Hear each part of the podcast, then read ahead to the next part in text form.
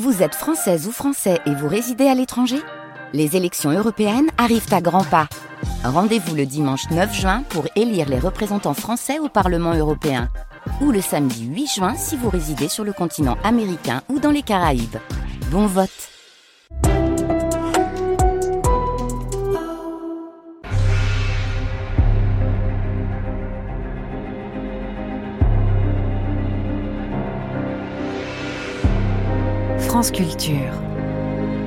Affaires culturelles. Arnaud Laporte.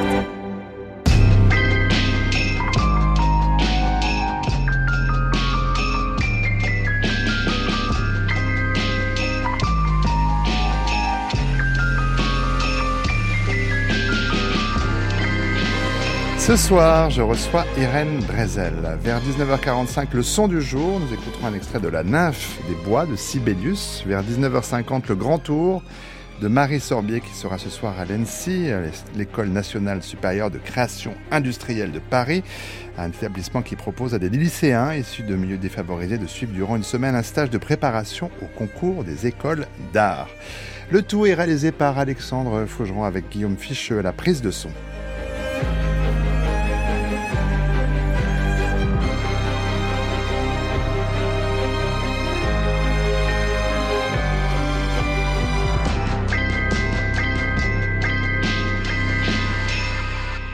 Bonsoir Irène Drezel. Bonsoir. Votre nouvel album Rose Fluo est sorti le 26 janvier. Vous êtes actuellement en tournée. Euh, occasion pour nous de vous accueillir pour euh, savoir d'abord comment vous êtes venu euh, à la musique, comment vous la pratiquez. Alors, votre ascendance offre de bons indices avec un père ingénieur, dont j'ignorais qu'il serait en régie ce soir, une mère qui dirigeait une agence de voyage avant de s'occuper de ses enfants et d'écouter toute la journée de la musique classique avec des disques notamment qui venaient d'un oncle directeur de la programmation musicale sur Radio Classique. Alors, technique, voyage, musique, euh, ça préfigure un destin de musicienne électro souvent en tournée. Mais blague à part, euh, votre mère euh, jouait aussi beaucoup de piano à la maison, votre sœur étudiait le violon et on vous a mis au piano au conservatoire, ai-je lu, à l'âge de 7 ans? Ça veut dire que la musique a été omniprésente dans votre enfance? Oui, la musique a été complètement omniprésente donc avec une grande part de musique classique, notamment avec ma mère et ma, ma sœur, comme vous le disiez. Ma sœur jouait énormément de violon, donc euh, c'était, ça faisait partie du, paysage sonore de la maison.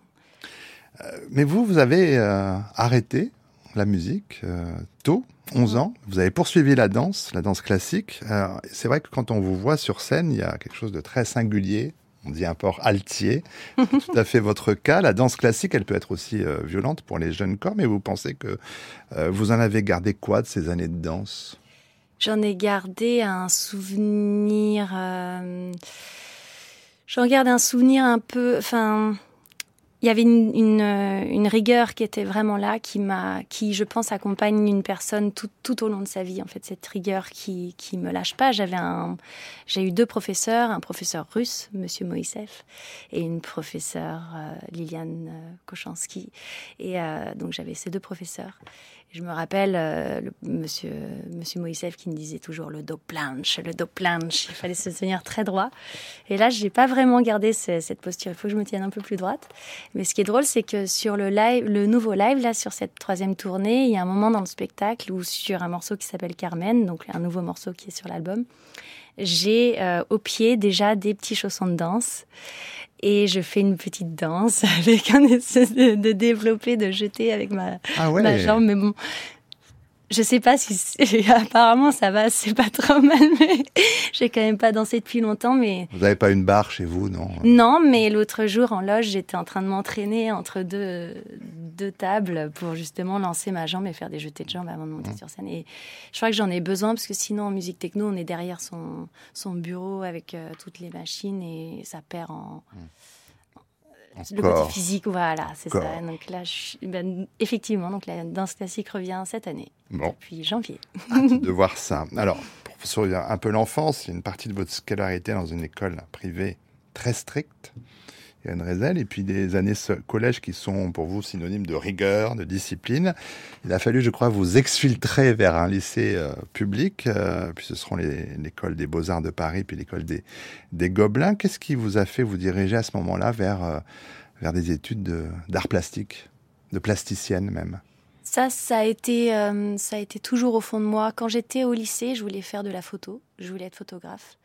Et vous aviez des modèles en tête? Il y avait des photographes que vous admiriez Oui, il y en a, il y en avait, plein.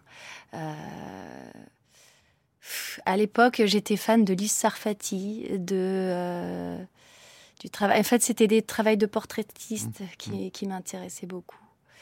ouais. Donc goût pour la photo. Goût pour la photo. Tous les midis au lycée, j'allais dans ce, labo photo qui était intégré au lycée. J'étais toute seule, personne n'y allait. Donc je ne déjeunais pas, parce qu'on parlait de déjeuner avant l'émission. Je ne déjeunais pas et j'allais tirer mes photos. Et puis je me suis liée d'amitié avec un monsieur qui avait son petit labo photo sur, euh, à, 500 mètres de, là où on habitait. Et, euh, et après, quand il est parti à la retraite, il m'a donné tout son matériel photo. Euh, et, de là, je me suis inscrite euh, dans une prépa art à Reveil-Malmaison, qui m'a ensuite, ensuite menée euh, aux Beaux-Arts de Paris. Et effectivement, en parallèle, j'ai fait les gobelins en photo. Mais j'étais aussi aux Beaux-Arts en section photo, peinture, installation. Mais mon médium le plus fort, c'était la photo. Et puis la vidéo, qui arrive quand même aussi. aussi ouais. Mais moins. Moins. Et puis, on arrive à cette scène primitive en juillet 2008, à l'occasion de, We Love, vous assistez à un set du DJ James Holden au pavillon chaîné du roi. Quel souvenir vous avez de cette soirée, Irène Drezel? C'était euh, c'était une soirée donc c'était un soir d'été donc il y a avec euh, tout ce que ça comporte dans les festivals les petits euh, les petites guirlandes les choses voilà une atmosphère un peu comme ça. Et c'est des copains à moi qui m'ont tiré dans cette soirée. Moi je voulais rester à la maison je voulais me coucher tôt. Ils m'ont dit non non non. Et puis j'avais une malle à déguisement. Ils m'ont dit bien et ils sont sortis tous les déguisements. Ils se sont mis à se déguiser. Ils m'ont emmené et puis, en fait, c'était une soirée géniale. Et euh, c'est vrai que le, le, set de James Holden m'a littéralement euh, fascinée. Moi, j'avais jamais écouté ce genre de musique avant. Euh, et, après, je suis retournée le voir toute seule à une soirée. Ouais, toute seule. Et je me suis dit, je crois que j'aimerais bien faire ça hmm. un jour. Vous étiez encore au Beaux-Arts à l'époque Ouais, j'étais encore au Beaux-Arts, bien sûr. Euh, et de fait, euh, il y a une vidéo dont vous avez voulu, euh, une vidéo que vous avez réalisée, Reine Drezel, dont vous vouliez composer vous-même la musique. il y a ce goût qui commence à, s'immiscer, sauf que la musique électronique, elle requiert évidemment de maîtriser le logiciel de MAO, de musique assistée par ordinateur. Alors comment est-ce que vous avez fait avec ça? Comment est-ce que vous êtes formé? Alors oui, donc c'était une vidéo avec des qui, qui, représentait un vol de vautours dans le ciel en Espagne qui formait une forme de cœur. Donc c'était une vidéo assez courte et j'avais envie de lui mettre une musique électronique et pour ça finalement c'est lors d'une soirée j'ai rencontré un garçon qui m'a dit si tu veux moi demain je peux passer chez toi je te montre. Bah non celui-là. Ouais, il est passé je me souviens c'était un jeudi matin il est passé j'habitais à Paris il est venu dans mon appartement il y est resté deux heures il m'a juste montré de quoi faire avec le, petit logiciel intégré euh, qui s'appelait GarageBand et il est reparti et ça ne m'a plus quitté. Et à mm. partir de là, je me suis dit, mais c'est ça que je veux faire. En fait, c'est extraordinaire, c'est immédiat, c'est ça a l'air euh, fou, ça a l'air. Euh, j'ai l'impression, je, je me suis dit, c'est en fait, c'était un nouveau médium mm. qui, qui s'ouvrait et. Vous êtes tombé dedans immédiatement. Complètement. Mm. mais complètement. Plus rien n'existait, plus rien. Je ne voulais, plus rien ne m'intéressait. Je voulais faire de la musique électronique. Et quand j'ai une idée dans le crâne, c'est Alors, vous avez aussi euh, suivi un, stage très intense à l'école euh, SAE euh, d'Aubervilliers. Et à la fin du stage, vous composez un morceau et l'un de vos professeurs, GMD, vous dit bah, c'est bien, il faudrait que tu continues, mais concrètement, pour poursuivre, voilà, vous aviez déjà commencé une autre formation de plasticienne, mais vous prenez, vous, Irène Drezen, une décision un peu radicale, quitter Paris, quitter la ville, pour prendre le très beau titre du morceau du très beau morceau de Rhône. Euh, pourquoi ce choix? Pour euh, m'extraire de toute distraction possible. J'ai vraiment j'ai construit un espèce de, de lieu au calme, isolé de tout. Euh, au début, j'étais partie en Angleterre euh, ça a duré trois mois, c'était en janvier 2012 et puis ça a été un échec. J'ai pas réussi à m'intégrer. Euh, enfin bref, donc je suis rentrée en France et c'est mon frère qui m'a dit mais tu sais on a cette maison à la campagne, on n'en fait rien, sinon papa va peut-être la revendre. Euh, j'ai dit attends attends, moi c'est vrai que c'est une très bonne idée. Et j'y suis allée et Et en fait, à partir de là, bah, plus personne ne pouvait me déranger puisque le téléphone capte très mal. Euh, pour venir me voir, il faut faire une heure et demie de route. Et là, j'ai pu enfin me concentrer parce que sinon, je suis quelqu'un de très sociable, trop sociable. J'ai du mal à dire non. J'allais au vernissage, aux anniversaires. J'habitais en plein centre de Paris. J'étais tout le temps distraite et je me suis dit, mais comment je vais réussir à m'en sortir et à mener à bien mon projet de musique électronique et sortir un album puisque j'avais ça en tête, vouloir, je voulais tout de suite faire un album. Et voilà, donc j'ai tout, j'ai tout construit, j'ai fait une espèce de forteresse euh, dans cette maison de campagne. Vous n'avez jamais douté à ce moment-là, au début, avant, avant justement le premier album, ah, est-ce que j'ai fait le bon choix? Si, en fait, non, mais j'ai, je travaillais à l'époque euh, à la réception d'un hôtel 4 étoiles à Paris. Et ils m'ont, comme on s'entendait très bien et ça faisait longtemps que je travaillais pour eux, ils m'ont ils m'ont proposé en fait de faire du, du télétravail. Donc à l'époque, c'était c'était novateur, on était en 2012-2013. Et euh, donc j'ai pu devenir community manager pour cet hôtel en travaillant depuis chez moi à la campagne. Je comptais mes heures et à côté, je faisais ma musique. Mais au tout début, je continuais mmh. encore d'être à la réception et je faisais les allers-retours jusqu'au moment où ils m'ont délocalisé. Vive le télétravail. Alors, je me demandais aussi, comme vous êtes venu sur le tard, je mets beaucoup de guillemets à la, musique électro, euh, comment vous étiez forgé une culture musicale euh, sur ce qui s'était fait avant vous, mais à propos de celles et ceux qui vous ont précédé, vous avez répondu l'année dernière à l'invitation de Jean-Michel Jarre, qui a souhaité proposer des remixes à des, à des musiciennes et musiciens. Alors l'affiche est belle, hein, parce qu'à vos côtés, Ren Reza, il y a quand même Brian Eno, il y a Martin Gore, il y a Armin Van Buren, entre autres. Euh, mais sur le, rapport à l'histoire dans l'électro, écoutez, euh, Jean-Michel Jarre, je recevais le 1er juillet 2021 dans cette émission. Pierre Schaeffer est, en fait le premier DJ au fond, c'est-à-dire qu'il a fait, c'est lui qui a commencé, il a tout inventé, il a inventé le, euh, ce qu'on appelle aujourd'hui les loops, les boucles, les, les, sons, euh, euh, les échantillons, mmh. le fait de partir de, l'idée que la musique n'est pas seulement faite de notes basées sur le solfège, mais faite de sons. Et puis à la manière des, des Égyptiens ou des, des, des, traditions euh, antiques, euh, j'en ai parlé souvent avec lui, l'idée qu'au fond, le, euh, le, on est entouré de, de bruit et que dans un uni, de l'univers sonore un peu à la manière des, des sculpteurs, quand les Égyptiens disaient qu'en fait dans le rock les sculptures existent virtuellement et que le rôle du sculpteur c'est de les révéler à nous, à, aux autres. Mm. Et en fait le travail de Pierre Schaeffer c'était un petit peu ça, c'est-à-dire que dans, dans le maelstrom sonore de sortir des sons et de leur rendre une, un sens musical. En, il rappelait toujours que ce qui différencie un bruit d'un son musical, c'est le geste, c'est la main du musicien. Mm. Alors ça, c'est le rapport de Jean-Michel Jarre avec ses aînés. Euh, pour vous, euh, l'aîné, c'est Jean-Michel Jarre, Irène Rezel. Quel rapport vous avez avec euh, l'histoire de la musique électro? J'ai un rapport assez distancié.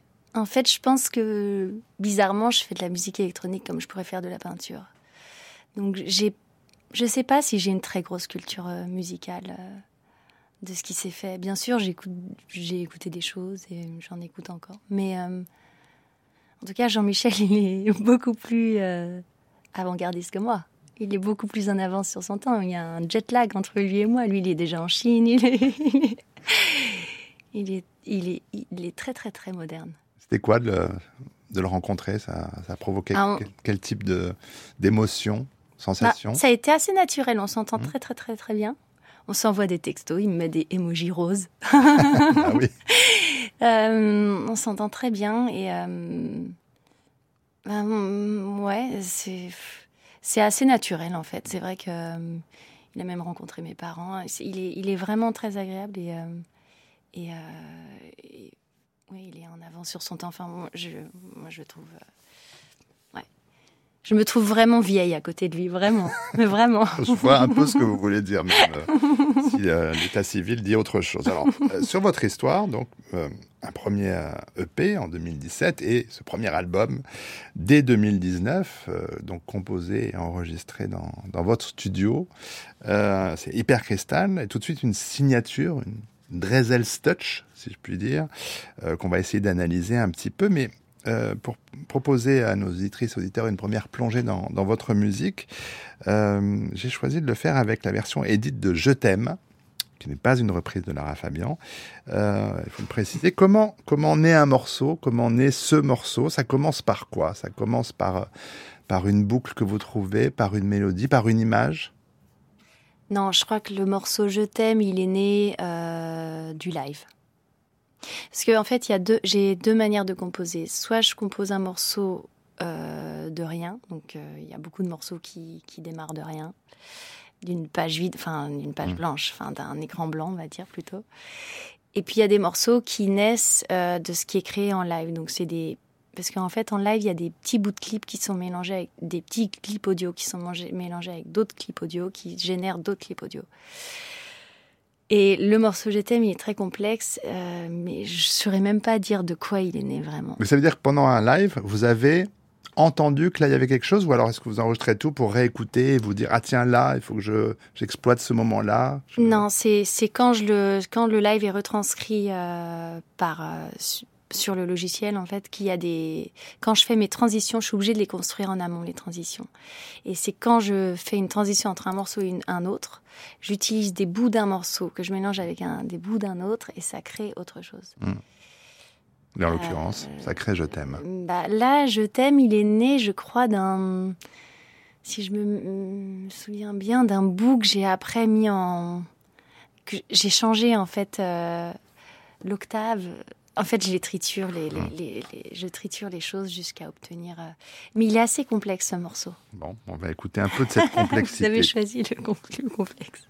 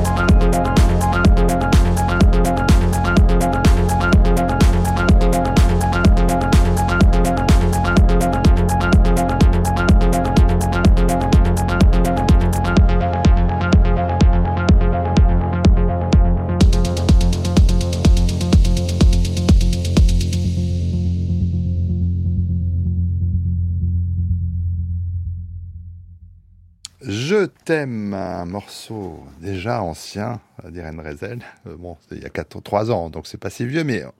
Et avant d'en venir à, ce nouvel album, on va quand même revenir sur une expérience à part avec la composition de la musique du film à plein temps d'Eric Gravel, qui vous a valu le César 2023 de la meilleure musique. Euh, vous êtes la première femme à remporter ce César de la meilleure musique euh, originale. je sais que vous avez eu très peu de temps pour, pour la composer. comment est-ce que vous avez procédé Irène Drezel vous aviez les euh, images, vous aviez un montage. Le film était fini, oui, bien sûr. Il était fini. fini de monter. Il y avait quelques ajustements de montage, mais hmm. c'était fini. Euh, ils m'ont appelé et deux mois et demi plus tard, il y avait la première projet presse. oui. Donc, fallait pas euh, traîner. Fallait pas traîner. et comme ils étaient dans l'urgence, j'ai dit, j'ai fait une dizaine de propositions à Eric sur une scène que j'aime beaucoup. C'est la scène où son badge ne badge plus, son badge ne passe plus. Désactivé. Et désactivé. Elle se fait renvoyer. Et euh, je lui ai fait une dizaine de propositions assez courtes d'une quarantaine de secondes, euh, en lui disant si là-dedans tu trouves pas ton bonheur, faut chercher quelqu'un d'autre. Et il a sélectionné certaines scènes qui étaient, enfin, les choix qu'il a fait étaient ceux que j'espérais qu'il fasse. Donc je me suis dit ah c'est bien, on va bien s'entendre. Et ensuite on a cherché la couleur du film, sachant qu'il avait des exigences très particulières pour ce film. Il voulait une musique type années 70, sans drum, sans kick, euh, où on ressent le kick mais qu'il n'y en ait pas. Et avec euh, voilà des synthés, il avait vraiment une idée très très il y avait un cahier des charges, Il des contrats. Un cahier des charges, exactement. Mm. Et puis voilà, on a essayé de trouver la couleur de, du, film et puis on est parti. Euh, le film se passe sur neuf jours, mm. donc euh, ensuite il y avait un tableau Excel avec euh, toutes les scènes et puis divisé sur les neuf jours. Parfois je proposais des musiques sur tel ou tel jour et il les rebasculait sur un autre jour. Enfin voilà, on a et on a travaillé vraiment main dans la main. Enfin on était, on a passé je pense qu'on se parlait dix fois par jour au téléphone pendant deux mois et demi. Vraiment, c'était mmh. non-stop. Il y avait que ça. Je venais de rendre mon, mon deuxième album. Il était parti en mastering, donc j'avais du temps et j'ai fait que ça. Alors, pour exemple, euh, puisque cette musique donc suit le rythme hein, des, journées de l'héroïne, euh, incarnée par Laure Calamy, on écoute jeudi soir.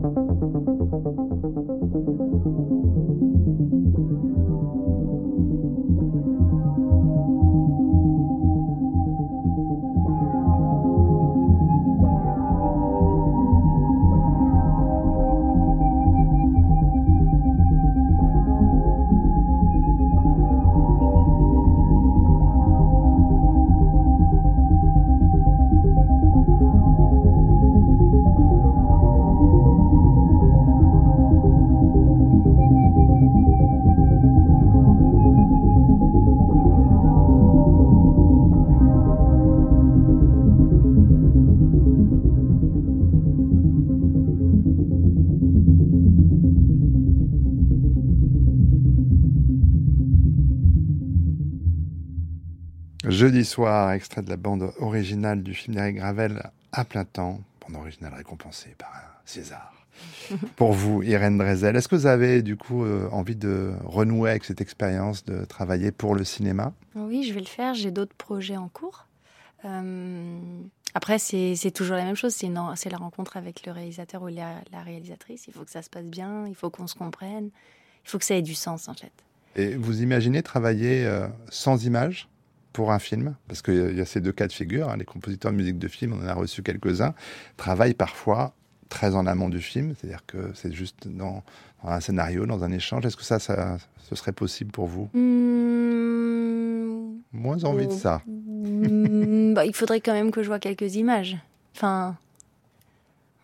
Ça me paraît un peu étrange, mais oui, sur un ressenti, ça veut dire Ouais.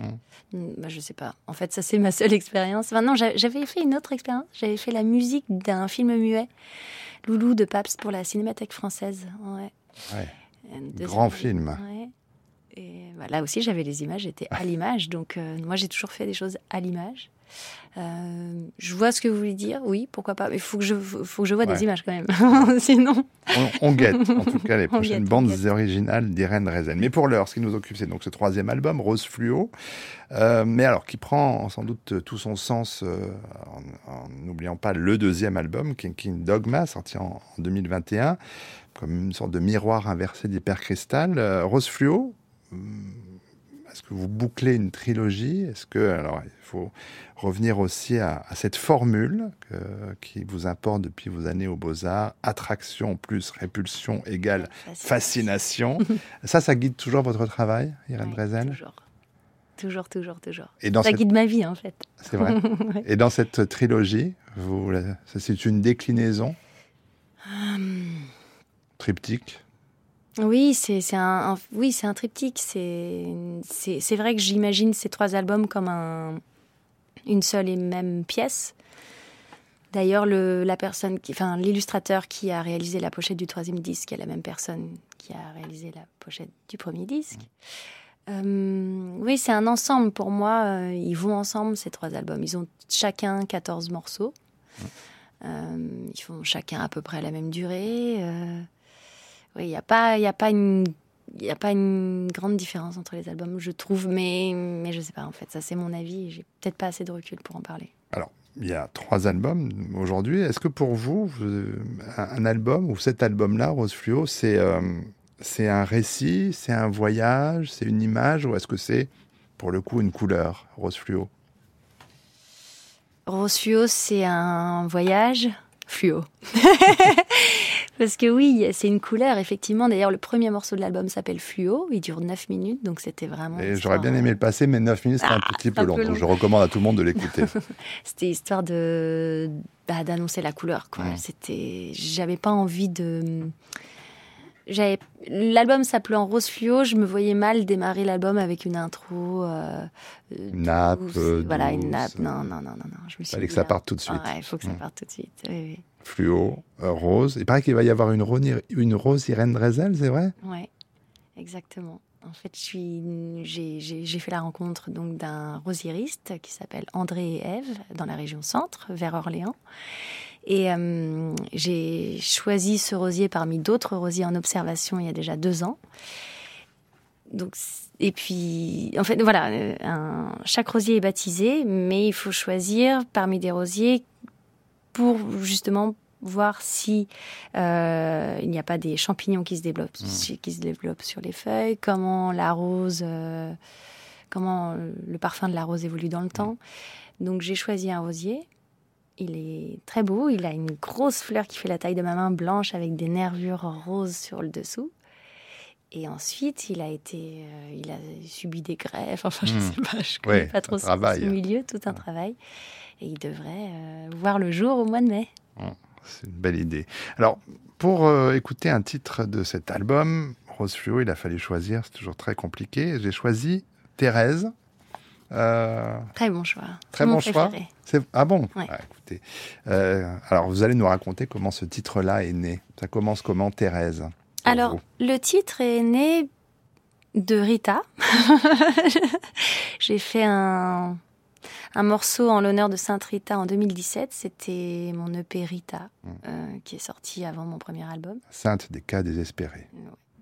Sainte- Ou là, on peut Oui. dire la sainte de l'impossible, si on veut être un peu moins noir. Et puis. euh, Ça revient au même. Hein, Ça mais- revient au même, bon d'accord. Et puis dans ma véranda, j'ai pas mal de petites euh, effigies, des petites statuettes et tout ça. Et puis euh, j'en prends une et puis j'envoie une photo à une amie à moi qui me dit mais c'est pas du tout Sainte Rita, ça c'est Sainte Thérèse, Irène. Oh, je dis bon d'accord, je dis bah écoute la- le prochain morceau, la prochaine fois je ferai pour Sainte Thérèse. Thérèse de Lisieux. Sainte Thérèse de Lisieux. Et, et je trouve sa vie très belle. Et euh, sur son lit de mort, elle a demandé à ce que une pluie de pétales de rose tombe du ciel. Et je trouve l'image euh, vraiment magnifique. Et je suis repartie d'un morceau de Sol Wax avec un featuring de Chloé Sivini, où justement il y a la prière qui est chuchotée, Mm. et, euh, mais en anglais. Et j'ai repris le texte et je l'ai traduit en français en enlevant tout ce qui était un peu trop pieux. et, euh, C'est et le ça souvenir fait- des études. c'est ça.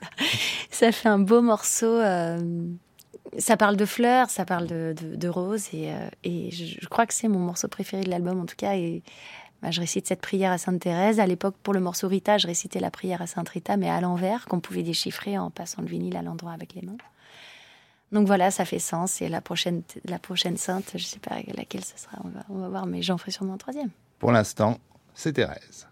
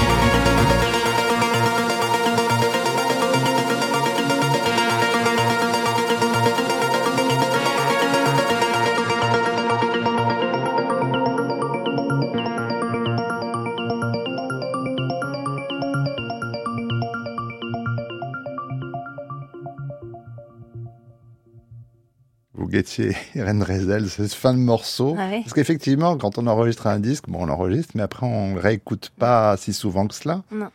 Vous entendez quoi quand vous écoutez votre musique? Vous entendez que les défauts, vous, c'est ça? Un peu, mais pas sur celui-là. C'est celui-là, à chaque fois, je suis transportée, je sais pas. Je crois qu'il a un côté euh, spirituel. Hein. Ça, c'est Thérèse. Hein. Merci, Thérèse. Mais je suis sûre. Ouais. J'en suis sûre. Alors, est-ce qu'elle vous accompagne euh, en tournée? Est-ce que vous avez une effigie d'elle avec vous ou pas? Euh, Non, Sainte Thérèse, non, Sainte Rita, oui, je l'ai Sainte Rita, oui. Mm. En tournée en ce moment, euh, les concerts avec vous sont aussi très particuliers. Je voudrais quand même qu'on évoque cette dimension de, de, votre pratique. Mais avant d'en parler, on va écouter une consoeur, Rebecca Warrior, que je recevais il y a deux ans dans cette émission. J'ai toujours considéré que la scène était vraiment comme une sorte de grande messe, une, une grande cérémonie de, de communion avec les, les fidèles. Donc euh, je, euh, je suis assez, euh, enfin c'est quelque chose d'assez sacré pour moi. J'y suis très attentive et, et j'adore, j'adore monter sur scène. Mais parce qu'il y a ce partage, quoi. Donc c'est, c'est le moment où en fait on, on est, on peut pleurer tous ensemble. On peut aussi redevenir un peu, un peu animal, danser, refaire sortir des instincts et qui me sont très chers, quoi parce que la musique véhicule ça aussi. Elle, véhicule vraiment. Euh, euh, il y a une sorte de foi quoi dans la mm. musique. Ça c'est euh, le ressenti de Rebecca Warrior pour vous, Irène Rezel. comment est-ce que vous ressentez la scène comme elle? C'est très juste ce qu'elle dit. Oui, oui, c'est exactement ça, parce que dans nos musiques, dans le travail de Rebecca ou le mien, il n'y a pas de parole, à part la oui, orthotéresse, qui est, particulier. C'est très particulier. Il n'y a pas de parole, c'est un voyage. Euh, on démarre et on s'arrête pas pendant une heure et demie ou le temps du live. Mm. Donc, euh, on emmène les gens euh, et ça va au-delà des mots. Donc, c'est vrai que moi, je vois les gens se transformer au fur et à mesure du, du, du concert où ils se lâchent et il y en a qui sont plus, plus ou moins timides au début, puis après ils décroisent leurs bras et puis ils se laissent aller. Vous avez comme ça, des, selon les concerts, des points de repère dans la salle, des gens dont vous regardez particulièrement euh, l'attitude? Alors, en début de concert, je regarde pas trop les gens parce que ça me perturbe, je reste concentrée, mais dès que moi je me sens mieux, mhm. euh, que je me dis ok, tout marche, tout va bien, euh, je commence à regarder les gens et ça j'aime beaucoup mhm. parce que je les reconnais ou on se reconnaît. Je suis, je suis très physionomiste, donc. ah ouais? ouais. Donc les personnes qui sont qui viennent voir euh, les, les, shows et qui reviennent, je les reconnais. Oh. Et on se reconnaît. Parfois même, je connais leur prénom parce que ah je signe les disques à la fin et je me souviens du prénom, donc parfois ils sont étonnés. Vous êtes hyper mnésique. Oui, peut-être. Ah. C'est lié à la photo. Puisqu'on parle de, de, scène, on aurait pu le faire avant, mais il faut absolument parler de Ciseaux Del Givry, génial percussionniste, votre complice de longue date. Euh, on sent qu'il y a quand même euh, une forme de symbiose entre vous. Enfin, c'est mm. vraiment très impressionnant la façon dont vous faites ensemble musique. Ça, c'est le travail d'années. Enfin, c'est quelque chose à la fois de, j'imagine, qui a dû être immédiat, mais qui, qui, se, qui se peaufine avec le temps. Mm, c'est-à-dire qu'on mm, on a les mêmes goûts musicaux.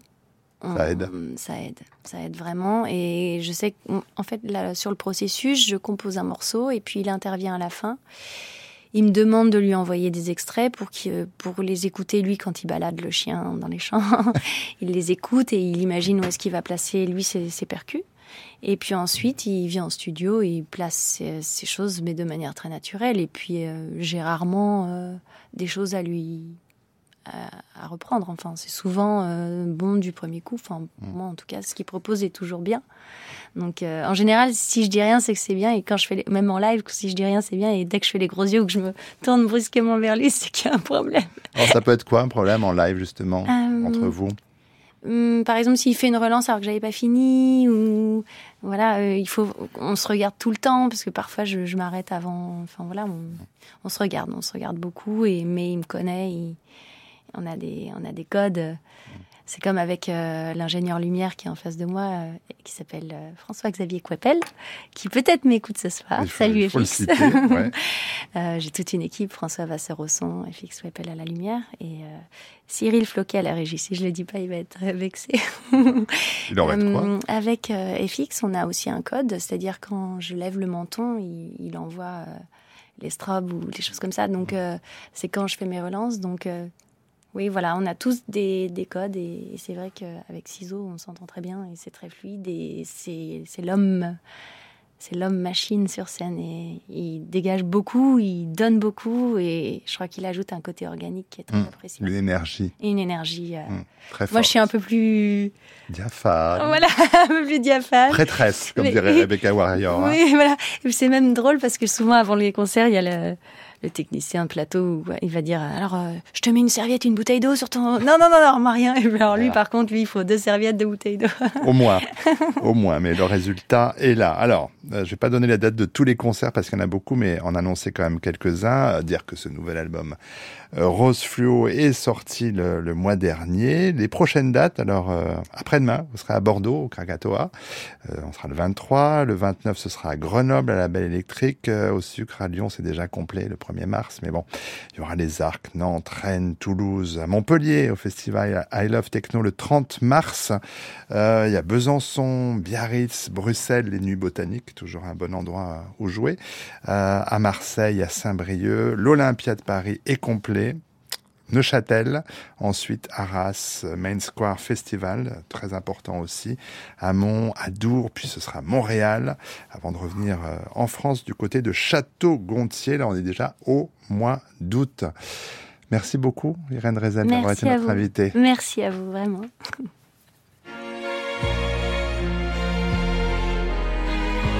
France Culture. Affaires culturelles. Arnaud Laporte. Et de 4 pour Centume, Mathias Rouvali, le chef d'orchestre finlandais, continue d'enregistrer l'intégrale de l'œuvre symphonique de Jean Sibelius avec l'orchestre symphonique de Göteborg. Pour ce quatrième volume, c'est logiquement la quatrième symphonie créée en 1911 par le grand compositeur finlandais qui est au cœur de ce disque. Elle est accompagnée dans l'album par La nymphe des bois, un poème symphonique que Sibelius créa en 1895.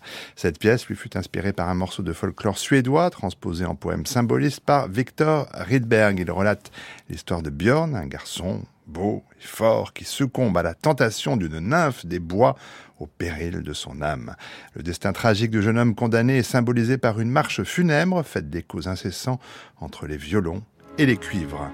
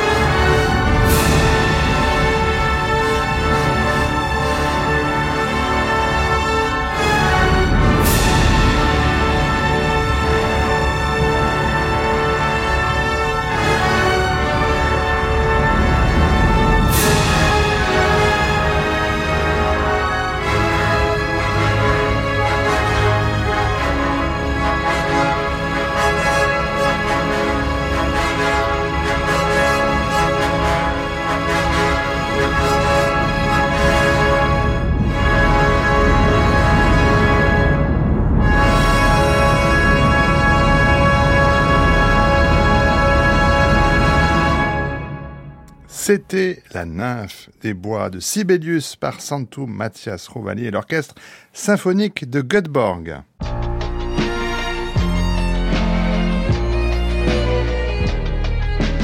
France Culture, le grand tour, le grand tour, grand tour. Marie Sorbier. Bonsoir Marie, où êtes-vous ce soir? Bonsoir Arnaud, dans toute la France sont proposés aux lycéens pendant les vacances des stages de préparation aux écoles d'art et de design. Alors ce soir je suis à l'ENSI, École nationale supérieure de création industrielle dans le 11e arrondissement à Paris, et c'est Sonia Daoui, responsable du programme Égalité des chances pour la fondation FIMALAC, qui nous accueille. Alors à quoi il sert ce stage? Combien il y a de stagiaires et qu'est-ce qu'ils vont faire? Alors, il y a 30 lycéens issus de toute euh, la France et de filières générales, technologiques et professionnelles qui sont là pendant une semaine pour être en immersion euh, dans une école d'art et design et euh, découvrir comment fonctionne cette école, comment fonctionne le principe des ateliers, des projets, rencontrer des étudiants, rencontrer des professeurs de cette école et à la fin ressortir mieux préparés et davantage prêts à passer les concours supérieurs des écoles d'art et design. Ce que vous leur proposez aujourd'hui à ces 30 euh, lycéens qui sont là, c'est finalement de les préparer à postuler aux écoles d'art et de design, mais pas seulement là où on se trouve. Exactement. chaque année, euh, une école d'art et design différente accueille ce stage égalité des chances. Et euh, d'ailleurs, il y a un second stage qui se déroule à l'ESSAD Saint-Étienne. Et donc, en fait, l'idée, ce n'est pas tant de préparer à cette école-là, mais à l'ensemble du réseau des écoles d'art et design qui fonctionnent un peu de la même façon. Et donc les concours, qui sont des concours très sélectifs, nécessitent des codes et des façons de faire qu'on n'apprend pas forcément dans un lycée, qu'on n'a pas toujours par sa famille, ses proches. Et donc l'idée de ce stage égalité des chances, c'est justement de euh, remettre à niveau et donner confiance à, ces élèves qui n'auraient pas forcément l'occasion de le faire euh, via leur entourage personnel. Alors le stage dure une semaine, là euh, les étudiants viennent de rentrer dans les ateliers. Vous pensez qu'on peut essayer de se glisser dans un d'entre eux? Bah, tout à fait, il y a différents ateliers, atelier bois, atelier maquette, euh, on peut aller les voir. Super, bah, merci, on vous suit, merci beaucoup.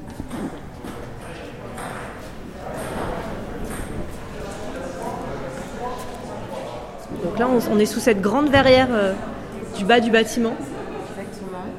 Et on rentre dans un des ateliers. Ah oui, les étudiants sont déjà dedans. Alors là, on va rentrer dans l'atelier métal.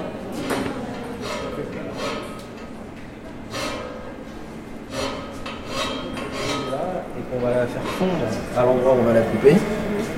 Les gouttes de métal vont tomber en fusion et elles vont être directement dans l'eau, donc elles vont refroidir, elles vont moins fumer. Bonjour, je ne veux pas vous déranger, mais vous pouvez me dire ce que vous êtes en train de faire? Alors là, je suis en train de peindre sur euh, des plaques euh, en plastique. Donc c'est des plaques, euh, c'est exactement la même matière qu'un frigo. Et, en fait, bah là, je suis en train de le sécher. Et ça va servir à faire les formes que vous voyez juste là-bas. Bien. Et donc vous faites partie de, des stagiaires de ce stage d'égalité des chances. Vous venez d'où? Je viens d'Alsace, de Strasbourg. Vous avez postulé pour euh, faire ce stage? Oui, c'était euh, grâce à mon lycée que j'ai postulé. Parce que vous aimeriez bien, après le bac, euh, intégrer une école comme celle-ci? Oui. oui plus école d'art que design, mais en tout cas oui. Bon, je vais vous laisser sécher votre panneau jaune. Merci. Là pour l'instant je fais que pointer, c'est vraiment deux petits points de colle histoire de figer le, positionnement. Donc là il y a un petit point là, je vais faire le même là-bas. Et puis après, quand j'aurai bien euh, pointé un peu euh, dans tous les coins, là je pourrai le coller pour de vrai.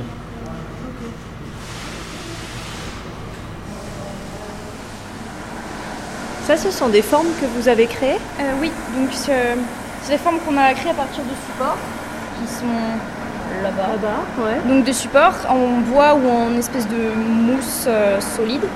Euh, et qu'on a ensuite mis dans la thermograveuse, euh, thermoformeuse, pour que, ça prenne, que le plastique en prenne la forme. Et ensuite, je les ai peints et ils seront découpés et accrochés sur la, la création. D'accord. Et vous, vous venez d'où? Moi, je viens de près d'Orléans. Et vous aimeriez intégrer une école comme euh, une école de design ou une école d'art comme euh, celle-ci oui, Plutôt une école d'art euh, dont l'idée de faire plutôt un métier comme illustratrice ou quelque chose dans ce genre-là. Et ce stage, il vous apprend ce que c'est ce genre d'école? Ça vous ouvre des perspectives nouvelles? Oui, oui, ça me, montre à quoi ressemble une école de création, d'art. Et c'est aussi super intéressant de faire des activités nouvelles parce que là, c'est quelque chose que j'avais jamais fait, le modelage du plastique. Voilà. Oui, vous apprenez une nouvelle technique. Voilà. Merci beaucoup. Je vous laisse finir. Merci.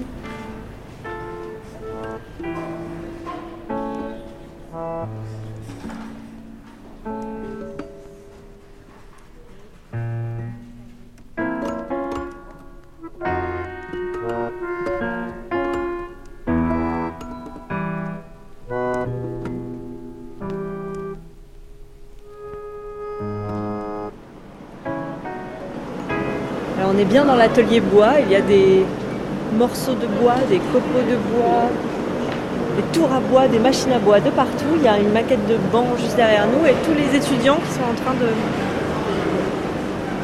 de travailler le bois un peu partout. Et le suivant, ici, c'est il y a quoi après ici? Comment tu es installé? Parce que je me demande si c'est pas plutôt ça, moi, pardon. J'ai plutôt l'impression que c'est ça, il me semble. hein. Et, euh, Et après, il faut voir comment s'installe celle-là ici.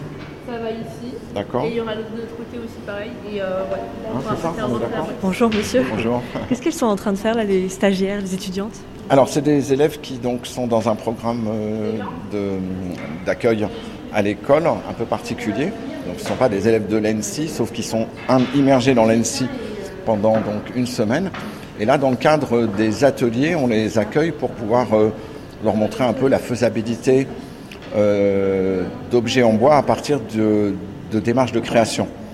Donc c'est ce rapport entre la création et la fabrication. Donc là, on leur- je leur propose, dans le cas précis de cette séquence qui aura duré au total deux jours d'atelier, de commencer à concevoir et à fabriquer des petits objets en bois avec une diminution des éléments techniques complexes qui pourraient être euh, Un frein pour leur un frein pour leur conception et leur fabrication et leur proposer un système modulaire à partir de lattes de bois et de liens qui reproduisent un petit peu les assemblages du bois mais sans la complexité de l'usinage. Je ne sais pas si c'est un hasard, je les regarde autour de moi. Il y a beaucoup de filles dans cet atelier. Est-ce que les, Oui. les filles prennent aussi possession de, de ces Oui. éléments qui étaient peut-être plus techniques avant?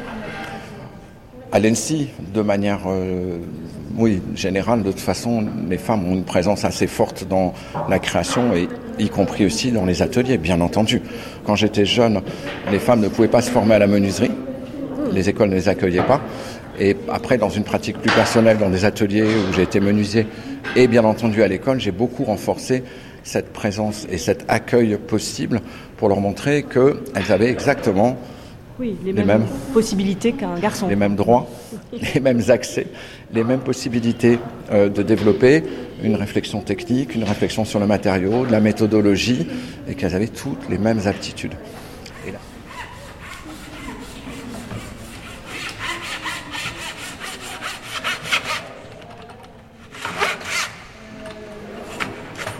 Euh, moi, c'est Abdoulaye. Euh, je suis designer et je suis cofondateur du studio All House.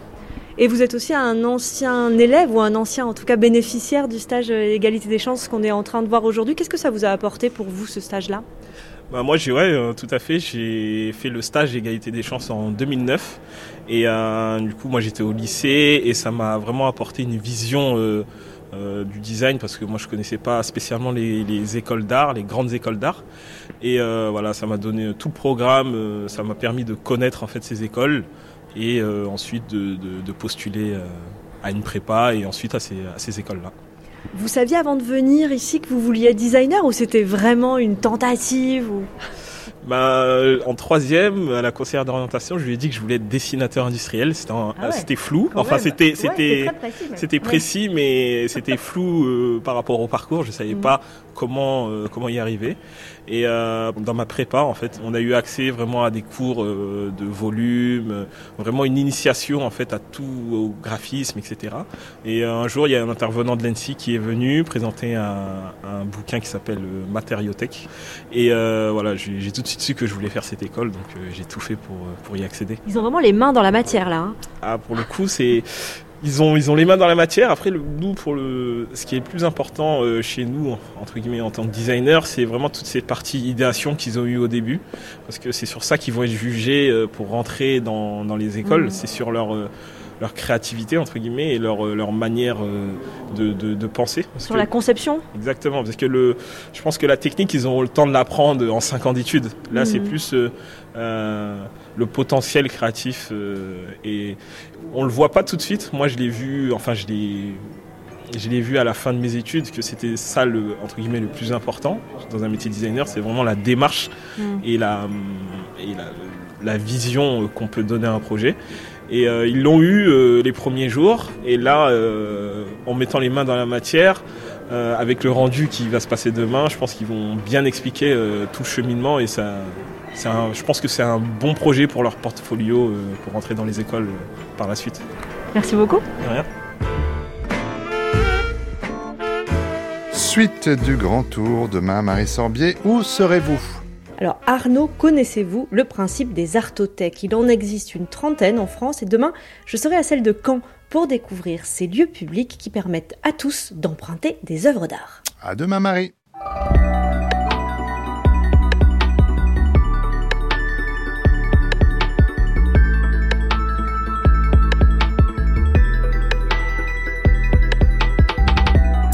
Cette émission, comme toutes celles de la chaîne, est à écouter ou podcaster sur le site de France Culture ou via l'application Radio France. Émission préparée avec Boris Pinault, Anouk Minaudier, Jules Barbier, Marceau Vassi, Lise Ripoche et Emma Roberti.